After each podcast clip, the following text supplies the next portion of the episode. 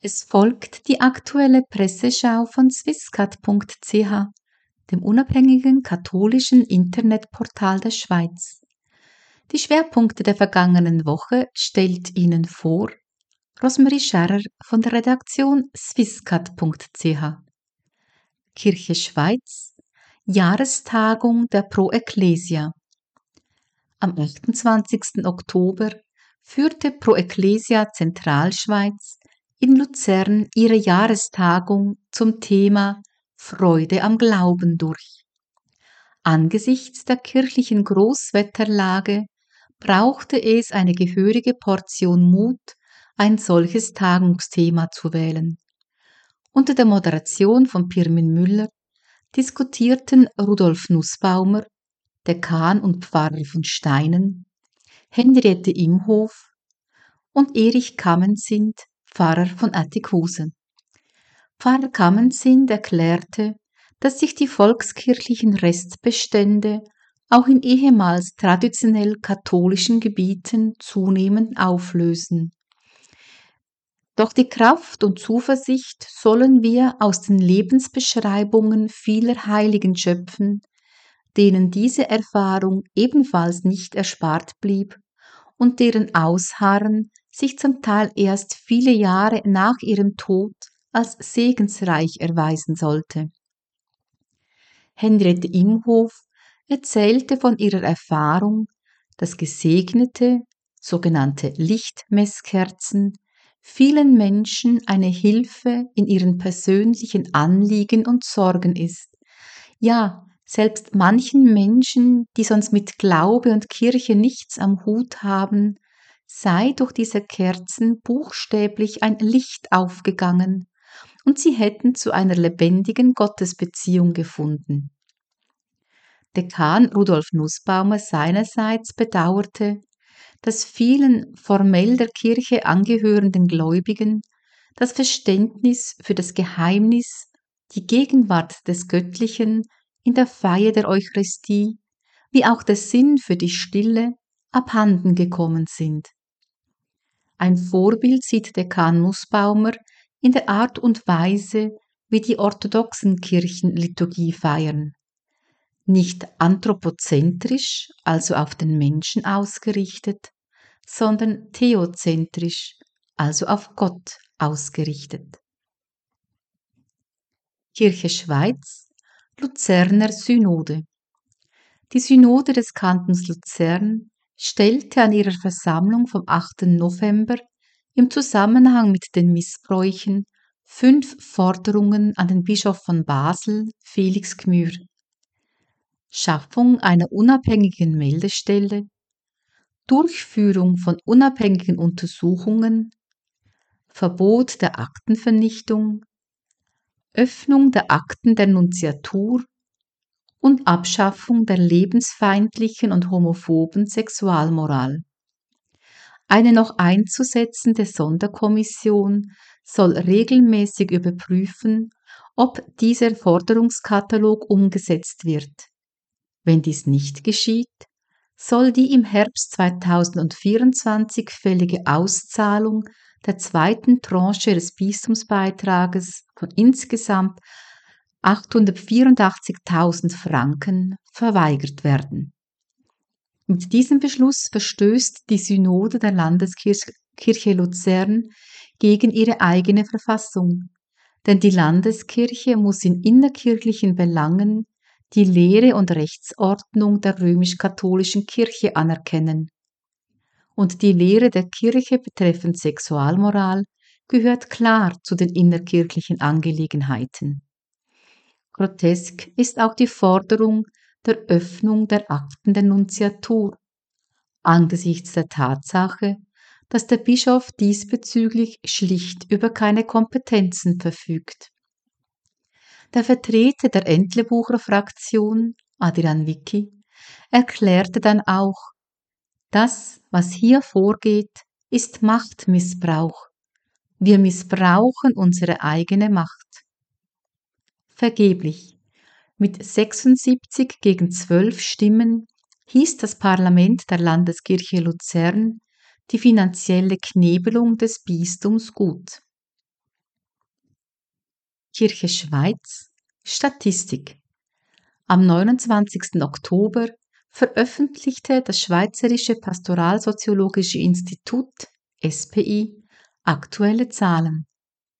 Ende 2022 gehörten circa 2,89 Millionen Einwohnerinnen und Einwohner der römisch-katholischen Kirche an. Im Vorjahr waren es noch 2,96 Millionen. Die Zahl der Kirchenaustritte ist mit 34.561 Personen fast gleich geblieben. Gemäß SPI gab es Ende 2022 in der Schweiz insgesamt 1294 Diözesanpriester. Swisscat nahm die aktuellen Zahlen zum Anlass, bei den Regensämtern nachzufragen, wie viele Seminaristen, das heißt Priesteramtskandidaten, und Theologiestudentinnen respektive Theologiestudenten aktuell verzeichnet sind. Im Bistum Basel studieren aktuell fünf Seminaristen, im Bistum Chur zwei und im Bistum St. Gallen ein Seminarist. Die insgesamt acht Seminaristen der Deutschschweizer Bistümer verteilen sich auf fünf verschiedene Orte. Ein gemeinsames Seminar für alle deutschsprachigen Bistümer ist gemäß Auskunft momentan keine Option. Im französischsprachigen Teil des Bistums Sitten studieren zwei Seminaristen. Im Bistum Lugano sind im Diözesanseminar zurzeit fünf Seminaristen, im Diözesanen Missionsseminar Redemptoris Mater 15 Seminaristen. Während die Zahl der Seminaristen in den anderen Bistümern etwa gleich geblieben ist, sank sie im Bistum Chur massiv von 25 im Jahr 2019 auf 5 im Jahr 2023. Die geringere Anzahl an Seminaristen beschäftigt und sorgt uns sehr, schreibt die Kommunikationsverantwortliche des Bistums Chur, Nicole Büchel, auf Anfrage von Swisscat. Eine schlüssige Erklärung kann sie jedoch nicht geben. Zum Vergleich die Priesterbruderschaft St. Petrus verzeichnet aktuell weltweit 179 Seminaristen und hat damit einen neuen Höchststand erreicht. Das Bistum Basel und das Bistum Chur haben zurzeit je 30 Theologiestudenten, das Bistum St. Gallen 10. Gemäß den aktuellen Zahlen des SPI studieren an der Theologischen Fakultät in Fribourg 293 Personen, in Luzern 249, in Lugano 145 und an der Theologischen Hochschule Chur nur gerade 46. Angesichts dieser Zahlen stellt sich die Frage, ob die Weiterführung der Theologischen Hochschule Chur noch vertretbar ist. Ein wissenschaftlicher Diskurs ist mit so wenig Studierenden nur bedingt möglich. Auch der finanzielle Aufwand muss hinterfragt werden. Stehen diesen insgesamt 46 Studierenden doch 20 Professoren, Dozierende und Lehrbeauftragte gegenüber, sowie weiteres Personal im, Sek im Sekretariat, Bibliothek, Hausdienst und so weiter. Weltkirche Pakistan der oberste Gerichtshof von Pakistan hat ein historisches Urteil gefällt. Der Beschluss verpflichtet die Regierung und alle öffentlichen Einrichtungen, den Begriff Esai durch Masihi zu ersetzen, wenn sie sich auf die christliche Gemeinschaft und ihre Angehörigen beziehen. Der bisher gebräuchliche Begriff Esai wurde erstmals während der Kolonialzeit verwendet und wird heute als Beleidigung für Christen verstanden. Der Begriff Masihi hingegen, der Volk des Messias bedeutet, wird auch von den pakistanischen Christen akzeptiert. Führende Vertreter und Unterstützer der christlichen Gemeinschaft begrüßten diese Entwicklung und sehen darin einen wichtigen Schritt zur Anerkennung und Achtung der kulturellen und religiösen Identität. Dieser Gerichtsbeschluss ist umso bemerkenswerter, als die Lage der Christen in Pakistan infolge des dort herrschenden Blasphemiegesetzes nach wie vor höchst prekär ist.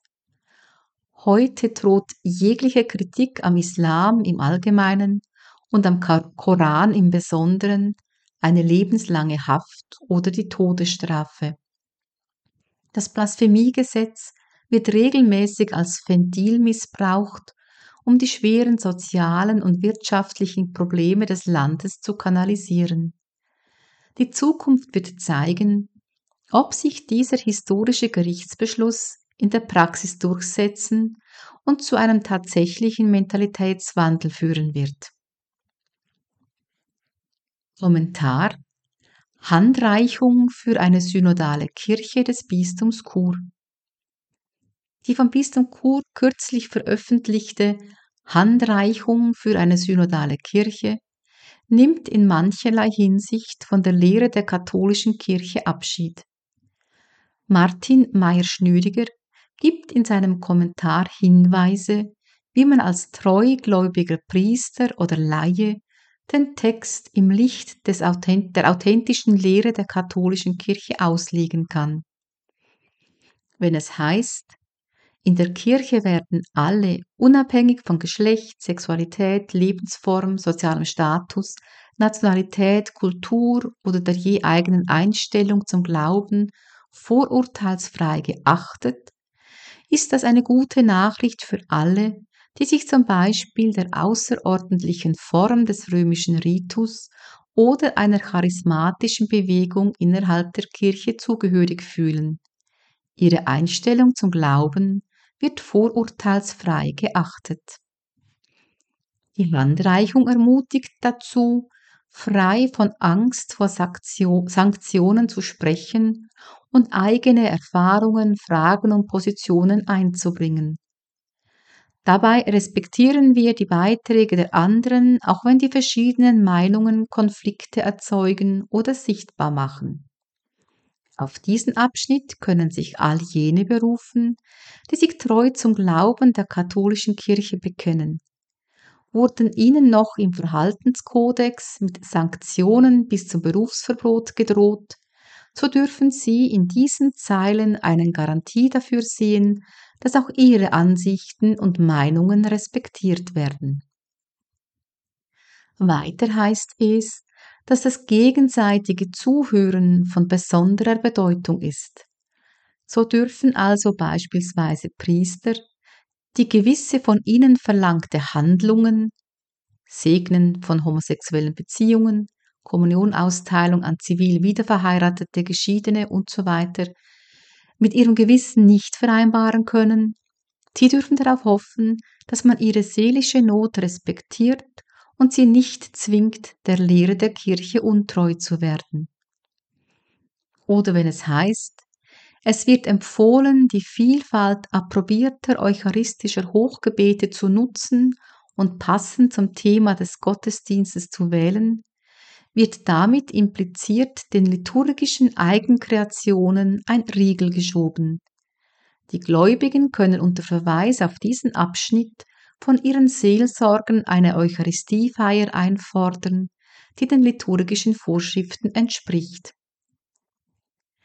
Diese wenigen Beispiele zeigen gemäß Martin Meyer-Schnüriger, dass die Handreichung für kirchentreue Gläubige Möglichkeiten bereithält, dieses Papier doch noch auf eine Weise zu interpretieren, die dem authentischen Lehramt der Kirche entspricht. Diese und weitere Beiträge finden Sie auf www.swiss-cat.ch. Swisscat.ch berichtet tagesaktuell und transparent über Ereignisse in der Kirche weltweit sowie schwerpunktmäßig über das kirchliche Leben in der Schweiz. Die Presseschau von swisscat.ch ist auf Radio Gloria jeweils samstags um 8 Uhr und 12.15 Uhr zu hören, sowie sonntags um 16 und 18 Uhr.